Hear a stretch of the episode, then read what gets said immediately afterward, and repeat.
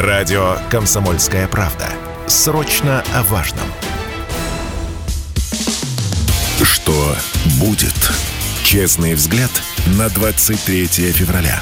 За происходящим наблюдают Игорь Виттель и Иван Панкин. Здравствуйте, друзья! В студии радио «Комсомольская правда» Иван Панкин и Игорь Виттель. И этот выпуск программы «Что будет?» утреннего нашего шоу праздничный. Хотя, конечно, праздничного в нем маловато. Но, тем не менее, мы постараемся вас как-то развлечь и рассказать что-то приятное. Так как праздничные дни, о чем будем говорить? Конечно, о войне, войне глобальной, в глобальном смысле.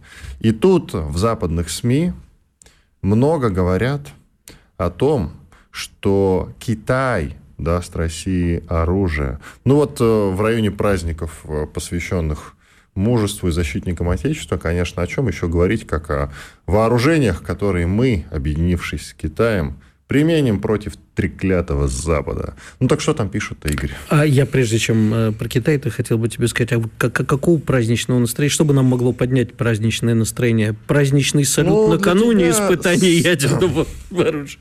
Тебе поднимет, я так понимаю, удар по банковой, о котором ты так мечтаешь ну, давным-давно. Да. Но этого не произошло. Но я тебе могу сказать, что, как мы уже говорили накануне, э, эффект разорвавшейся ядерной бомбы э, на многих произвел не столько даже выход наш из договора по СНВ, сколько просто Америка, ну, по крайней мере, если судить по американскому телевидению, их экспертам, ведущим и политикам, э, в панике от того, что Россия объединится с Китаем. А к этому все... Ну, объединиться в каком смысле, да? Э, Уже окончательно и бесповоротно. Это было бы вообще круто. Но нет, но нет. Но, тем не менее, что Китай... Э, тут даже Барель вспоминал, что ему задал Ван Ивс, когда в свое время он с ним общался, по-моему, в бытность того министром иностранных дел Китая. Если мне память старческая не изменяет, то он сказал следующее, типа, а что тебя так волнует, что я могу дать оружие России, если вы даете оружие Украине? И Надо Барель... сразу обозначить, что Барель глава европейской дипломатии. Ну да, ну это уже... А Ваны – это как бы человек, ответственный за важнейшие переговоры в Китае, скажем так. Вот, по-моему, на тот момент он был даже министром иностранных дел, но могу ошибаться. Ну, какая разница? Ну, тем не важно, э, не важно, да. Но, тем не менее, значит, Борис сказал, я ему объяснил, что это совсем другое. Я даю оружие демократической Украине, а ты тирану Путину. Но Сейчас идет следующее. Значит, мало того, что Китай дает абсолютно очевидные сигналы о том, что он поддерживает, ну, не в прямом смысле, как бы он же не может сказать, что он там поддерживает э, какие-то как Китай говорит, сепаратистские тенденции, потому что иначе опять возникнет речь о Тайване, а мы поддерживаем э, единство Китая. Путин это не раз подчерка, подчеркивал. А, значит, но тут приезжает Ван И и встречается почему-то с Николаем Патрушевым. Вот сейчас э, Ваны такой главный, наверное, переговорщик по дипломатическому ведомству, а Патрушев все-таки не по дипломатическому. И тут звучит фраза наши отношения сейчас нерушимо как скала, со всей китайской цветистостью. Я даже вспомнил... Э, со всей китайской конкретностью. Э, и цветистостью, и конкретностью. Я даже вспомнил... Невозмутимостью. Песню, я даже вспомнил песни по этому поводу «Крепка, как смерть, любовь». Ну вот, значит, э, они об этом заговорили. Более того, речь идет о том, что весной Си Цзиньпинь встретится с Путиным. И а, я не преувеличиваю, если смотреть американское телевидение, это реальная паника. Я услышал вчера своими ушами о том, что они говорят, что если Китай объединится, э, в, поддержит Россию, не объединится, поддержит Россию, нам будет конец. Это вот то, что я вчера услышал своими ушами, несколько раз повторили, с младшим партнером Ираном. И самый, естественно, главный вопрос, а, говорят о том, что если Китай поставит э, оружие России, это будет самая красная, даже бордовая черта. Сейчас я еще пару фраз, а потом ты мне ответишь. Так вот, в этот момент э, неожиданно услышав это от какого-то эксперта, ведущая телеканала Fox News поперхнулась и сказала, а чем ответим-то? Вот чем мы ответим на переход бордовой черты? И дальше там уже пошли объяснять, конечно, Китай нужен Америке, важнее, больше, чем Америка Китаю. И вот Китай не посмеет. Ну вот, факт остается фактом. Это и вопрос к тебе, как человек, который в экономике разбирается и ориентируется, и, в общем, такое пространное мое наблюдение ни о чем, в пустоту. Мы сейчас с тобой на полном серьезе говорим о том, что Китай может объединиться с Россией, и Запад этого очень боится. Не объединиться, поддержать Россию, скажет, что не будет вводить санкции, и что э, всячески, понимаешь... И э... поддержать ВСВО, я надеюсь, потому что ведь э, шли разговоры о предоставлении Китаем России летального оружия. Идут. Не шли, а идут. Да, идут. И этого? Я... Этого боится Запад или чего? Ты понимаешь, э, они об этом открыто говорят, что они этого боятся. Я не знаю, потому что я все-таки больше специалист по экономике и политике, чем по оружию. Я не знаю, что вот, Ки... Китай может... решение. Да, но я просто не знаю, что Китай может нам поставить. Что, что нам бы там... то ни было, это уже военная помощь да, летального оружия. Да. Так а, они этого боятся, правильно? И этого в том числе. Смотри. И, и того, что Ки... Э, Россия с помощью Китая, естественно, уйдет от всех санкций и так далее. Набрасываем говно на вентилятор. Китай вместе с Соединенными Штатами, а не с Россией, делит половину ВВП земного шарика. 40% Конечно. на двоих Китай и Соединенные Штаты. Далее, Китай очень любит деньги, по-моему, как никто другой. Больше, чем Китай, деньги любит, наверное, только Соединенные Штаты Америки. Не соглашусь, власть скорее, чем деньги. Ну, ну, неважно, это уже детали. Деньги, власть, как бы это же одно, одно вытекает из другого и перетекает в то же самое. Это такое болото, в котором вода эта циркулирует. Так вот, и на этом фоне возникает вопрос, в чем логика? Зачем Китай? Вот объясни мне, просто причину назови, чтобы Китай отвернулся от Соединенных Штатов. Китай, он, ты знаешь, финтит, он играет, он бежит. Это такой э, умелый, э, грамотный, классный, крутой футболист-финтер, типа а-ля Кристиану Роналду, который пытается сам всех обыграть. И надо сказать, игра у него идет и получается, да.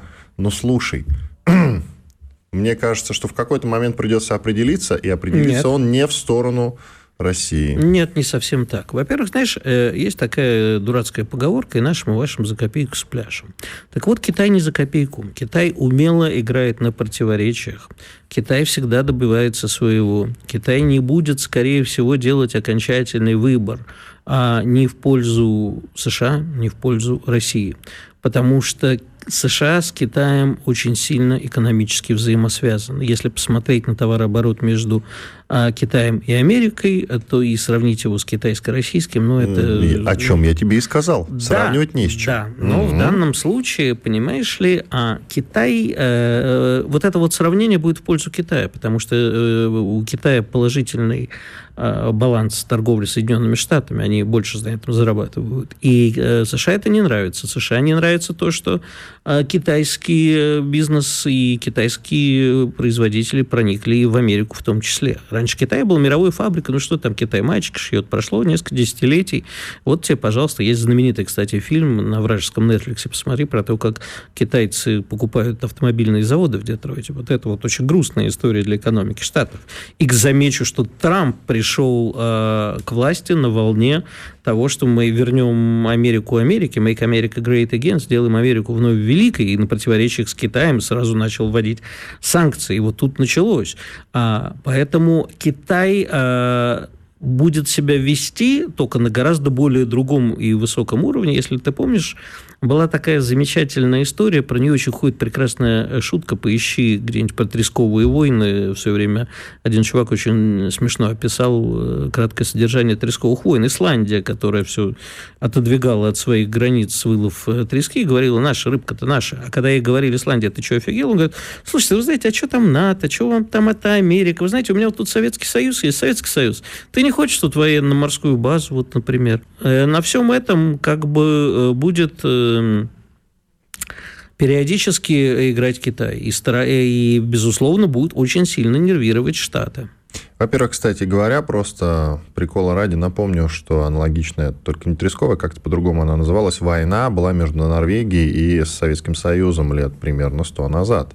Что такое было? Тюлени, что ли, война называлась? Вот тут, такое? вот тут я не специалист, не отвечу. Что-то как... вроде тюленьей войны. Что такое было, кстати говоря? Друзья, поищите в интернетах, найдете и почитайте, это очень интересно.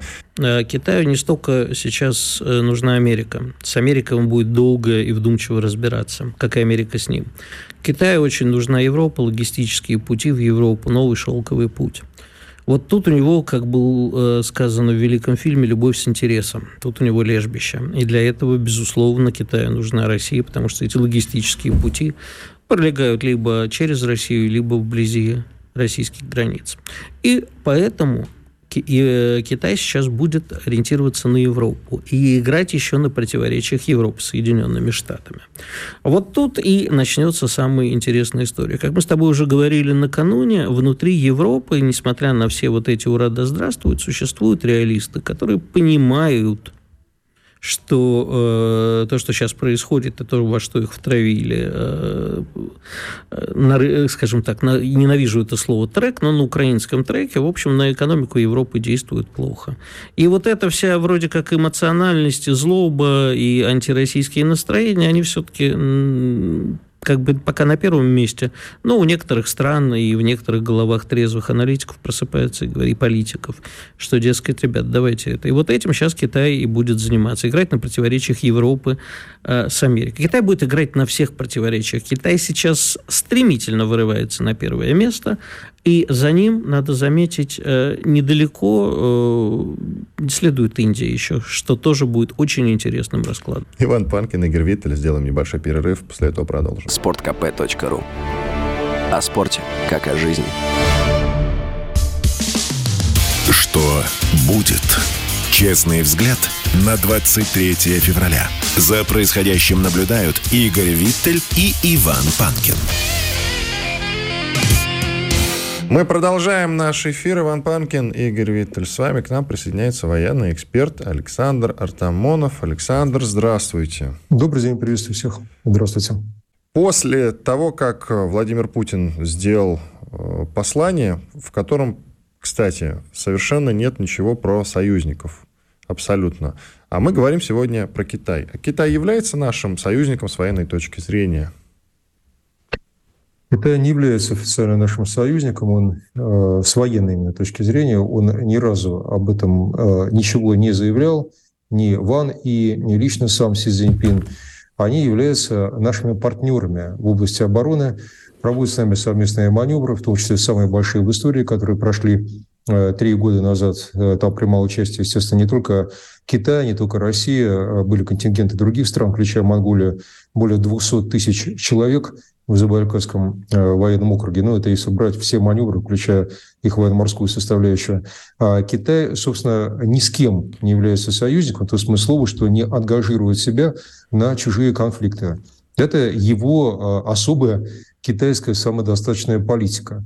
Тем не менее, политическим партнером, не военным, а политическим, он является. Последнее заявление Ван И в Мюнхене в качестве представителя внешнеполитического ведомства Китая – это подтверждают. Между прочим, заявления по жесткости американские обозреватели, военные обозреватели, э, сравнивали с заявлениями эпохи Никиты э, Хрущева, то есть, э, я бы сказал, такого кульминационного, кульминационного периода существования Советского Союза, эпохи Карибского кризиса. То есть, действительно, Китай достаточно четко выбрал свою сторону, но я все-таки не могу сказать, что у нас есть какие-то договора, которые, ну, скажем так, определяют участие Китая в наших действиях и оказание Китаем нам военной помощи, а мы, своей стороны, Китая, в случае чего. У нас есть союзничество в области морского флота, поэтому я упомянул в рамках маневров. Приведу пример.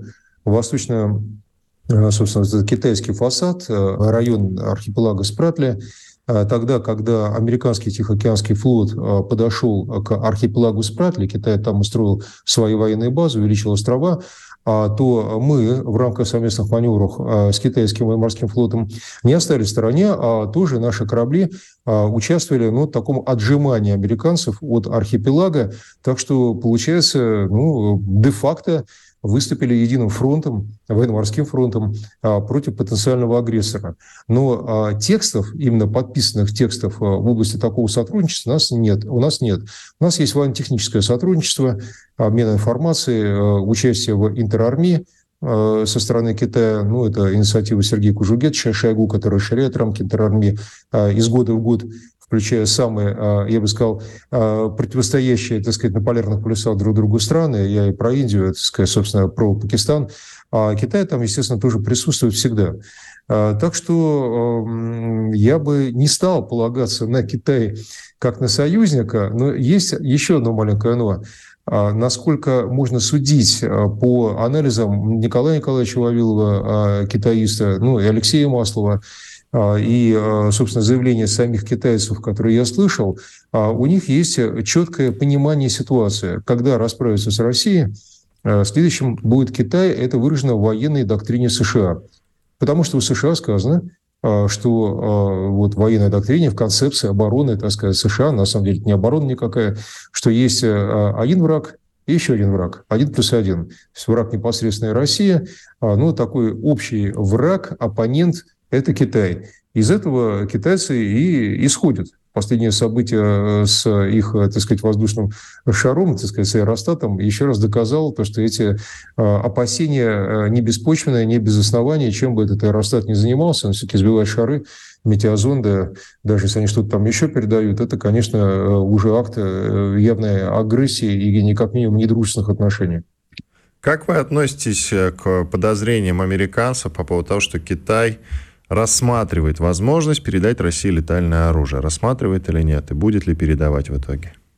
Китай, э, захоти он, может передать России это оружие, не выходя за рамки общепринятых э, конвенций и э, положений. А что, собственно, мешает Китаю в рамках военно-технического сотрудничества что-то передавать России? Да ничего. У нас есть большая программа сотрудничества в рамках Су-30 МКК, семейства 30-х э, истребителей, э, командных, э, многофункциональных китайских, отсюда буква КК еще одна. У нас есть МКИ, индийский вариант экспортный, есть китайский вариант. Поэтому так как сотрудничество идет от нас к Китаю, военно-техническое сотрудничество, то я совершенно не понимаю, а почему от Китая к нам оно не может идти. То есть ничего препятствующего Китаю передавать нам свои вооружения, я не вижу, кроме того, что почему-то наши а, оппоненты решили, что мы никогда этого делать не будем и не будем никому ничего принимать. Я могу сказать, что не только Китай, вообще-то КНДР тоже в лице Ким Чен Ына, на самом деле не лично Ким Чен Ына, но военного ведомства, так сказать, в рамках консультации, насколько мне известно, а, не исключал возможности передачи своей дальнобойной артиллерии Э, России. Но Россия этого не запрашивала, потому что просто в этом не нуждается в данный момент. Но, кстати, а в чем мы от Китая нуждаемся, вот если так поставить вопрос? Э, я бы сказал, что э, если возникнет необходимость, то та самая дальнобойная артиллерия, потому что стволы разбалтываются. Но вот когда вы задали такой вопрос, может быть, боевые машины пехоты нового образца, я имею в виду БМП-3, у них есть аналог, это 100-миллиметровая пушка, параллельно 37-миллиметровое орудие. В том случае, если Брэдли, американские а, БМП, массово дойдут до а, фронта. Пока об этом заявлении их видели там приближающимся, но на линии их, их, их еще никто не видел. Просто потому, что в Китае их много. А, но я пока не вижу необходимости для России, я бы сказал бы так, запрашивать такой помощи, поддержки у Китая – так же, как э, и в случае с э, Ираном. Ну, мы все знаем эту историю Герани э, шахидами, 136-ми, где Герань, где Шахид, военно-техническое сотрудничество может быть, но прямой передачи оружия мы пока в ней просто не нуждаемся. А, у Китая нет ничего того, я беру какие-то инновационные разработки, в чем мы бы нуждались. Но у Китая есть спутниковая э, своя собственная группировка, а это фактически целеполагание и наблюдение за территорией противника.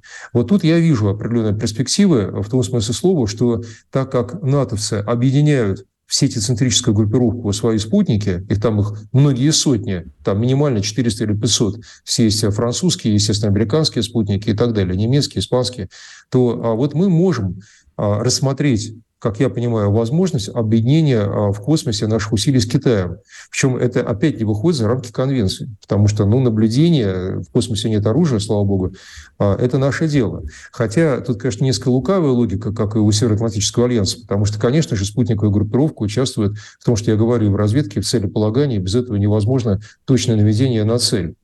Тут я вижу перспективу Китая действительно своя собственная великолепная космическая программа. Мы с ними работаем, кстати, в рамках программы а, возможного создания базы на Луне а, в других вещах так сказать, э, которые я сейчас не озвучу, не хочу озвучивать. То есть, э, действительно, тут э, есть перспективы. А вот на местности, ну, раз только что, если у нас закончится калибр, закончится наше оружие, может быть, гипотетически мы что-то бы запросили у Китая. Но пока я, еще раз, не вижу даже намеков на то, что как-то нашего военное ведомство в эту сторону делает какие-то шаги. Теоретически возможно. А почему, как вы считаете, мы эти самые шаги не делаем? А мы не делаем по, по той причине, что, еще раз, у нас, с одной стороны, идет позиционная война, и нам снарядов в данный момент хватает, но я там не беру э, заявление Пригожина, ЧВК, Вагнер, э, не потому что я им не верю, просто потому что все-таки ЧВК, тут э, опять есть э, некое рассмотрение, наверное, на срезе военно-политических реалий, не мне, не мне о них судить. Снарядов Российской Федерации хватает. Почему я так говорю? Это так же, как есть объективные данные. Объективные данные показывают, что мы расходуем в день не менее 20 тысяч снарядов. Ну, 15-20 тысяч. Наши оппоненты 7 тысяч снарядов. Я беру ВСУ. А, когда мы ведем активные действия, то до 40 тысяч снарядов. Поэтому всякие анализы там Подоляка, не Юрий Иванович Подоляки, а Подоляка, и пока еще он этим занимался Арестовича, мы над Советник офиса президента Украины, вы имеете в виду? Так точно, да. Ну и в то же самое время, говорю, Арестович, на котором мы все дружно издевались, его Люси Арестович, так сказать, называли и так далее, но у Люси Арестович таки есть военное образование, между делом. По этому поводу он, конечно, там строил всякие свои проекции. И говорю, что вот уже наступил снарядный голод, так сказать, голод на ракеты. Ну, я просто знаю еще раз то, то, что я вижу. Я то, что вижу, то и пою. Когда я вижу, что снаряды расходуются, значит, их производят. Они заканчиваются скоро, то есть не скоро, а вот буквально через два, можно сказать, вот в течение недели, а неважно, два дня, пять дней. Но вот сейчас у нас э, мы переходим на второй год войны. Э, поэтому э, спецвоенная операция у нас, война, как говорит НАТО. По этому поводу снаряды есть. А вот э, оппоненты не скрывают, что снарядов у них нет. Из этого исходя, зачем нам китайские снаряды и их стволы, если с этим все более-менее э, в порядке? Президент нам об этом а, тоже э, совершенно ясно сказал, что никаких проблем в военно-техническом комплексе не возникает, кроме того, что надо улучшать социальное положение работников военно-технического комплекса, оборонно-технического комплекса. По этому поводу тут я не вижу. Спасибо. Александр Артамонов, военный эксперт, был с нами на связи. Благодарим его. Иван Панкин, Игорь Виттель. Уходим на перерыв. Радио «Комсомольская правда». Срочно о важном. Что будет? Честный взгляд на 23 февраля. За происходящим наблюдают Игорь Виттель и Иван Панкин. Мы продолжаем наш эфир в студии радио «Комсомольская правда». По-прежнему Иван Панкин и Игорь Виттель. К нам присоединяется Анастасия Лихачева, декан факультета мировой экономики и мировой политики Высшей школы экономики. Анастасия, здравствуйте. Здравствуйте. Здравствуйте, Анастасия. Ну, первый вопрос-то вот каков. Э, мы никакой конкретики от Байдена-то не услышали, но, тем не менее, там уже в комментариях услышали про санкции, что все-таки десятый пакет санкций, вот он на пути. А можно расшифровать, что там может быть, ну, кроме таки, таких сливов, которые уже прозвучали. И а, все-таки речь идет о том, неоднократно было повторено, что мы удушим экономику России, она так уже лежит в грязи, а тут мы еще совсем удушим. Ну вот как нам к этому относиться? Стоически, по-другому ни в коем случае нельзя. А десятый пакет, конечно, будет, и совершенно точно можно сказать, что он будет не последний. В каком-то смысле, выражаясь занудным языком, есть санкционная инерция или санкционные сериалы, которые должны продолжаться. Поэтому, если говорить о том, что можно ожидать в десятом пакете, да и в последующих, там совершенно точно будут продолжаться пополнение списков персональных санкций э, и отдельных компаний, а особенно санкций против конкретных физических лиц. Э, это дает определенный эффект масштаба, когда 100, 150, 200 человек еще включены в списки. Это практически не сталкивается с каким-то серьезным противодействием внутри, у этой меры нету четкого, как правило, нету четкого осязаемого экономического эффекта, если сравнивать это с санкционированием крупных отраслей, например, атомной энергетики, или даже пусть не столь крупной, но чувствительной для отдельного города Антверпен, а, индустрии, связанной с российским экспортом алмазов. И таких примеров довольно много. Большая часть того, что можно было ввести относительно малой кровью, или даже не очень малой, а, например, а, санкции, связанные с энергетическим сектором, их уже ввели. Все последующие либо носят малозаметный эффект, ну вот на этой неделе было очень много шуток про предполагаемый запрет на экспорт итальян, ну, европейской, в частности... Сантехники или польской сантехники. Ну, никто же не предполагает, что из-за запрета экспорта сантехники а, произойдет серьезное изменение внешнеполитического или внутриполитического поведения России. Но, тем не менее, мера какая есть, дополнительное предложение принято, а, рынок переконфигурируется, вроде что-то сделали, но серьезного ущерба для экономик стран-санкционеров от этой меры не предвидится. Вот. А что касается важных на самом деле сюжетов, мне кажется, их два. Первое – это то, что будет касаться вероятного расширения санкционных ограничений против Беларуси.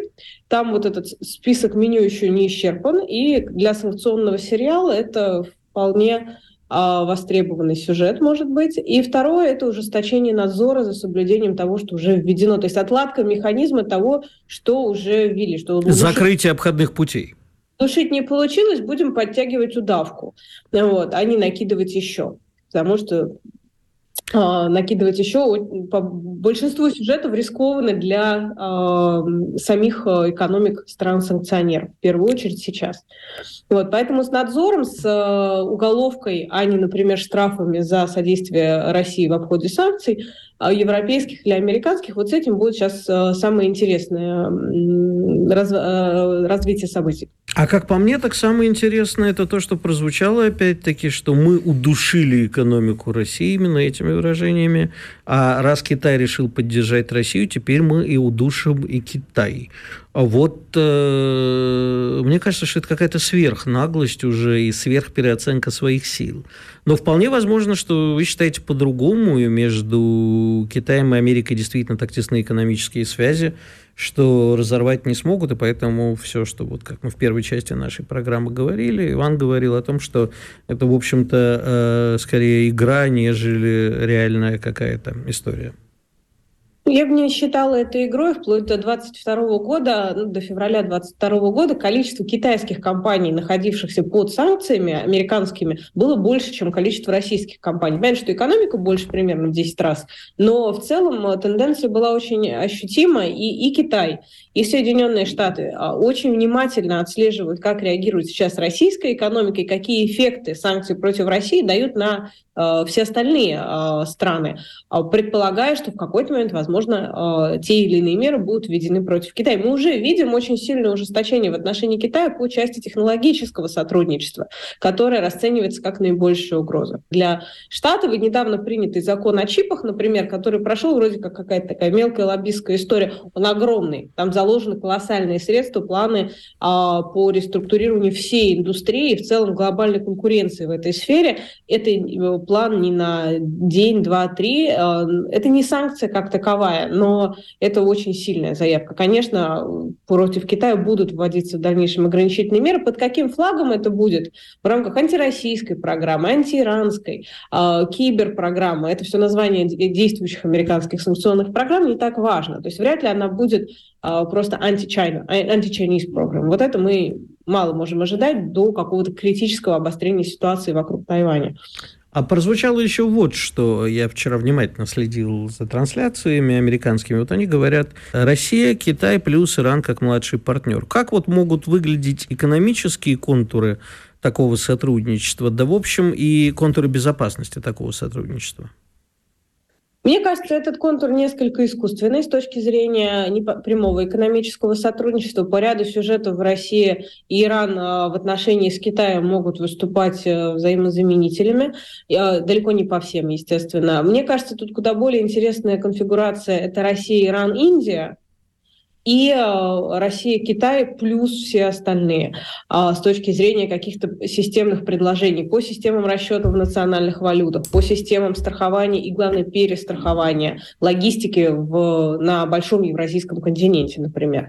Можно ли мы, как вот сегодня с Иваном уже обсуждали, рассматривать а, э, всю эту историю как то, что Китай, конечно, безусловно, важна Америка, но главный интерес у него сейчас лежит в Европе и логистических путях Европы?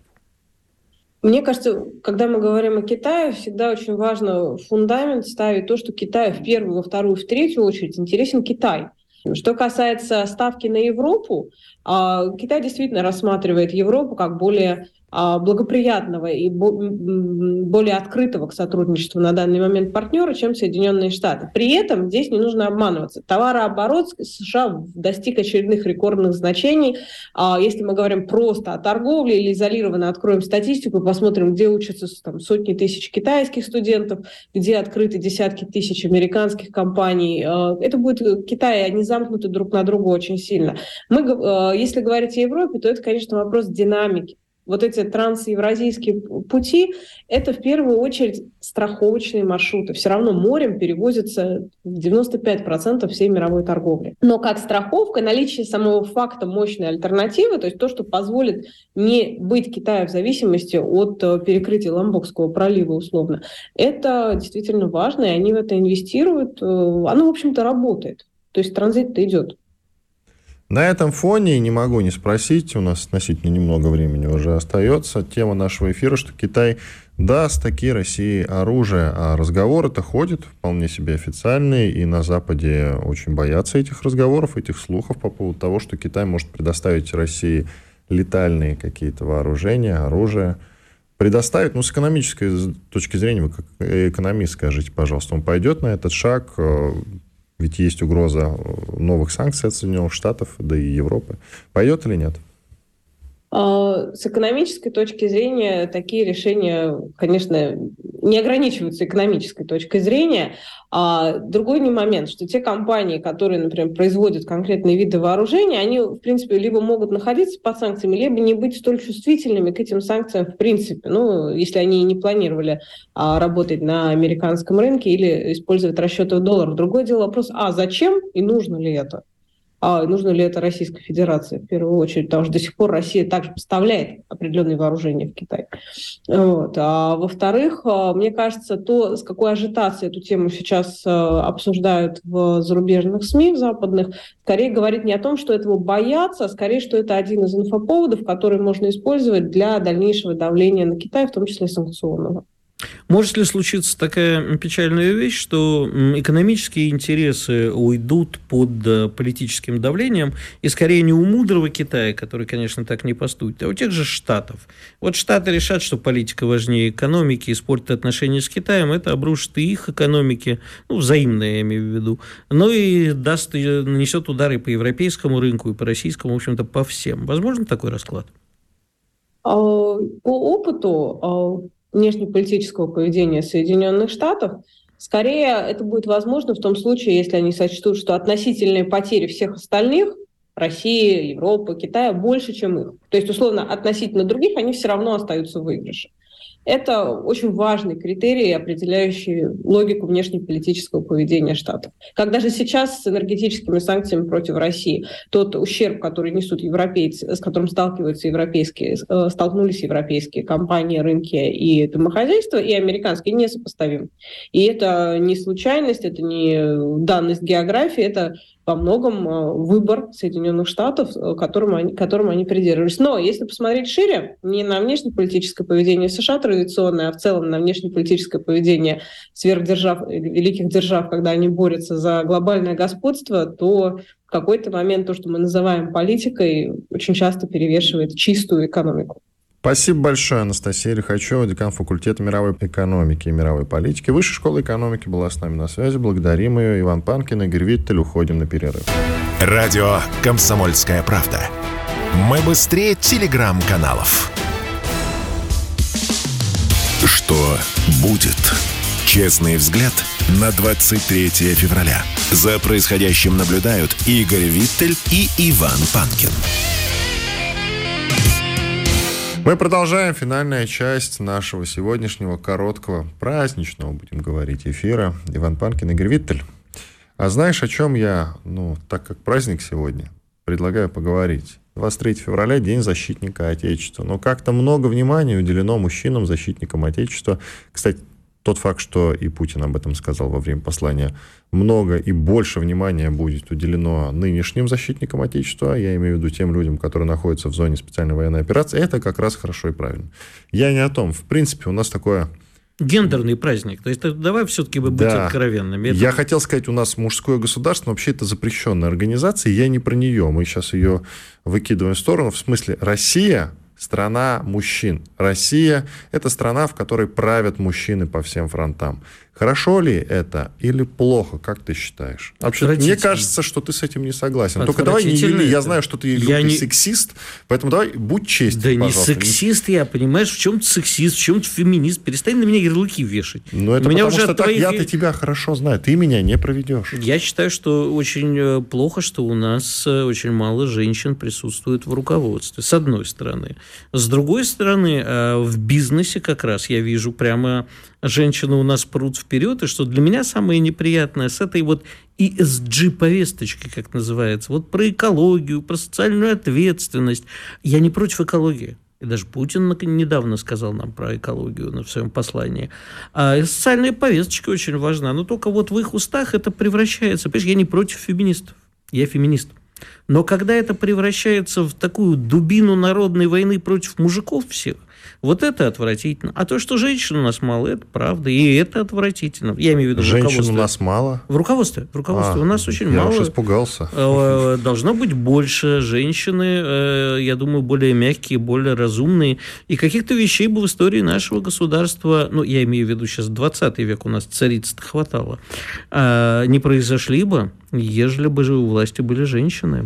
И 20 и 21 век особенно. Тут вот вообще бы во всем мире не помешало, если бы женщин было побольше. Ты знаешь, в Европе... Но вот только их... не Хиллари Клинтон. В Европе, на самом деле, женщин-то в руководстве очень много. Они там и министрами обороны значатся во многих Мы сейчас странах. про нашу страну. Перекосы Ты всегда сказал, очень... во многих странах. Поэтому э, я пере, пере, пере, Перекосов очень много и в ту, и в другую сторону. В нашей стране женщин не хватает. В нашей стране в том, что касается руководства, я имею в виду, мы имеем очень хорошие примеры, когда женщины были а, в руководстве страны. И почему-то наша страна все равно превратилась в патриархальную. Почему? Ведь, кстати, вот во все самые трудные времена а, впереди шла женщина. Мы вспоминаем, а, допустим, Российскую империю, да, а, я имею в виду... Коня на скаку остановит, да, да, да, горящую вот. избу войдет. Это, кстати, наверное, уже послевоенное, скорее, время. В послевоенное время, понятно, мужиков-то не было, они остались э, все на фронте, к сожалению, и погибли многие из них. А потом женщины пошли, подхватили это знамя и пошли вперед, и подняли экономику, подняли страну женщины фактически. Почему, как ты считаешь, мы все-таки так и не пришли к матриархату? С чем это связано? Да не нужно приходить Нет, ни к патриархату. Ну, секунду, вопрос ни к... конкретный. Еще раз тебе говорю, не надо приходить ни к матриархату, ни к патриархату. Нужно приходить к нормальному э, равновесию, к равенству и так далее, к равным зарплатам. Ты за равенство полов? Я за равенство полов, да. А что То касается есть, женщин... Что такое равенство полов, когда Пони... нужно женщине помочь Понимаешь, я вот э, против, знаешь чего? Вот у нас э, вот это вот э, с коня, коня на сканю, на скаку остановить... Коня горя... на сканю, это прекрасно. Коня на сканю, глаза на глаза, там что-то там было. Ну, неважно, коня на скаку остановит, э, в горячую избу войдет, превратилось в такое, знаешь, а, русская женщина все э, вынесет на своих плечах. Мужика, алкоголика, бездельника, и на ней и работа, и домашнее хозяйство, и все Русская баба все вытерпит. Русская баба жалостлива. Я не люблю слово баба, конечно, надо говорить женщина. Но я тоже транслирую такое. Не, не цитирую, а как бы такой э, воспроизвожу традиционный менталитет. Все вынесет. Мужик козел, но стерпится, слюбится, бьет, да ничего страшного. Вот знаешь, для меня, для меня что страшно? У меня есть одна знакомая, которую постоянно бьет даже не муж, а ее там...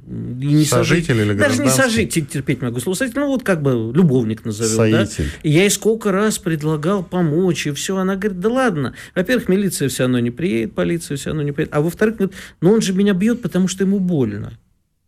Ну, говорит, ему больно, ему плохо, он приходит, бьет меня, ему полегче становится. Но вот это вот что такое? Вот это вот долготерпение русской женщины должно быть прекращено. Домашнее насилие должно быть прекращено. Пренебрежительное отношение к женщине. Я сам грешен. Я 36 лет за рулем, еду за рулем, опять там, едет, блин, блондинка наверняка красится. Грешен.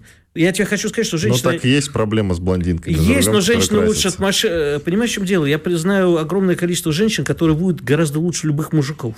Но их, к сожалению, не так много, но они будут действительно лучше других мужиков. Но вот это вот, понимаешь, я становлюсь вот этим противным таксистом, который бурчит. А, блин, опять обезьяна с гранатой за рулем. Из фильма «Брат» и «Брат 2». Они все не постоянно, понимаешь, ну, поскольку вот ей, когда едешь сам за рулем, и таксист везет, тут все время это звучит. Вот это вот отношение к женщинам, это омерзительно. У нас сегодня, кстати, не 8 марта, о чем мы про женщин говорим. Мы говорим про патриархат, матриархат. Патриархат, ну, слушай, э, не знаю, мне кажется, что должно быть равенство полов.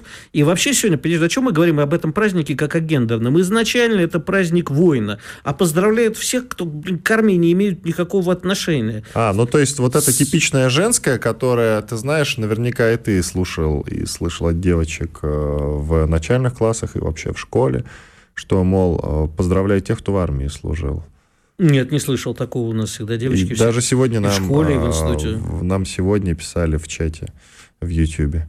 Ну, не знаю. Представляешь, вот, э, что, мол, 23 февраля это, ну, учредите тогда. это для тех, кто в армии служил. А у нас есть какой-нибудь суровый мужской праздник? А то вот как бы женщинам все. Вот мы с тобой несколько дней назад говорили, возмущались. Ты там говорил, что а, мужчины, там, сколько там процентов, 40 с чем-то, не собираются дарить женщинам подарки. Ну вот представь себе эту ситуацию наоборот.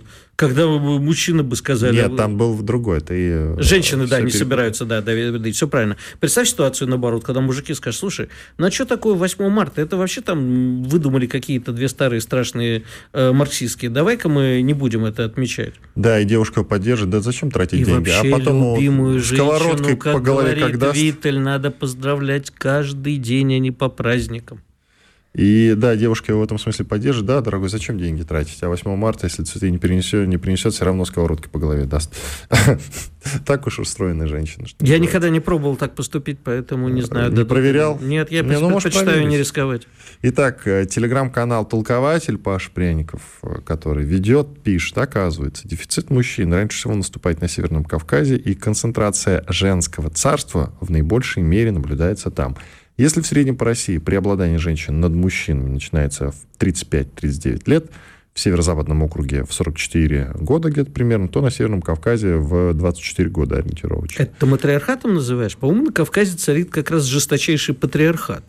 А вот дез- гендерный дисбаланс присутствует, да, Нет, я говорю, кстати, о том, что да, на Кавказе. А почему?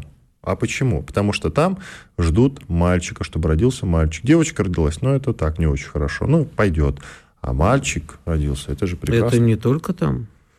Во многих таких, кстати. Э, слушай, по-моему, это отвратительно. Знаешь, я Это лет, отвратительно. лет 20 назад э, сломалась машина, и э, меня подвозил какой-то пожилой армянский таксист, который говорит, вот у нас как на Кавказе принято. Знаешь, как говорит, хорошую жену выбрать? Ты на нее замахнулся, если в дом побежала, хорошая жена. А если из дома, то значит плохая. Ну, А ну, если она тебе леща отвесила? это очень хорошая жена, как в старом анекдоте, и тогда мне пофиг, где твоя тюбетейка.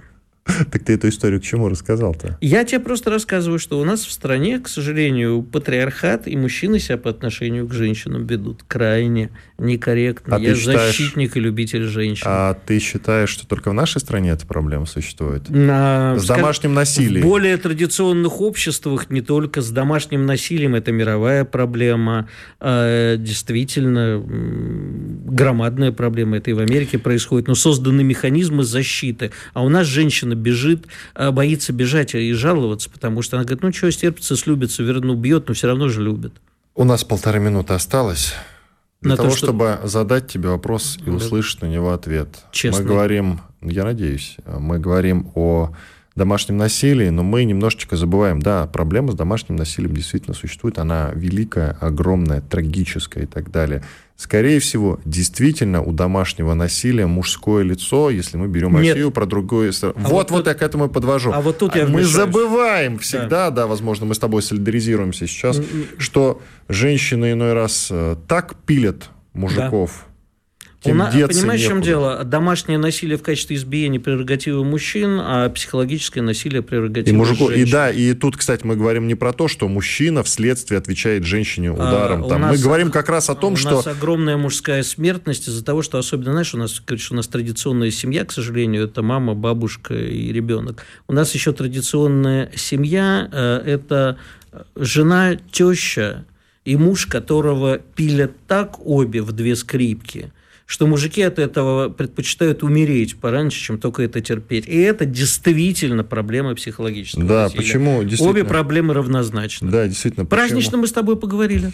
Да, действительно. Почему, собственно, такая высокая смертность в России? Потому что мужчины в России имеют дело с русскими женщинами. Не Я- только с русскими. э, С женщинами. Ты просто никогда дело. не сталкивался с еврейскими женщинами. Иван Панкин и Игорь Виттель были с вами. Спасибо, что и вы поддержали нашу компанию с праздником мужчин. Ну а женщинам мы желаем терпения. Чтобы получать еще больше информации и эксклюзивных материалов, присоединяйтесь к радио «Комсомольская правда» в соцсетях.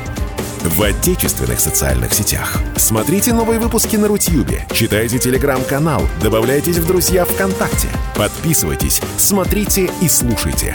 Радио «Комсомольская правда». Самая оперативная и проверенная информация в эфире и соцсетях.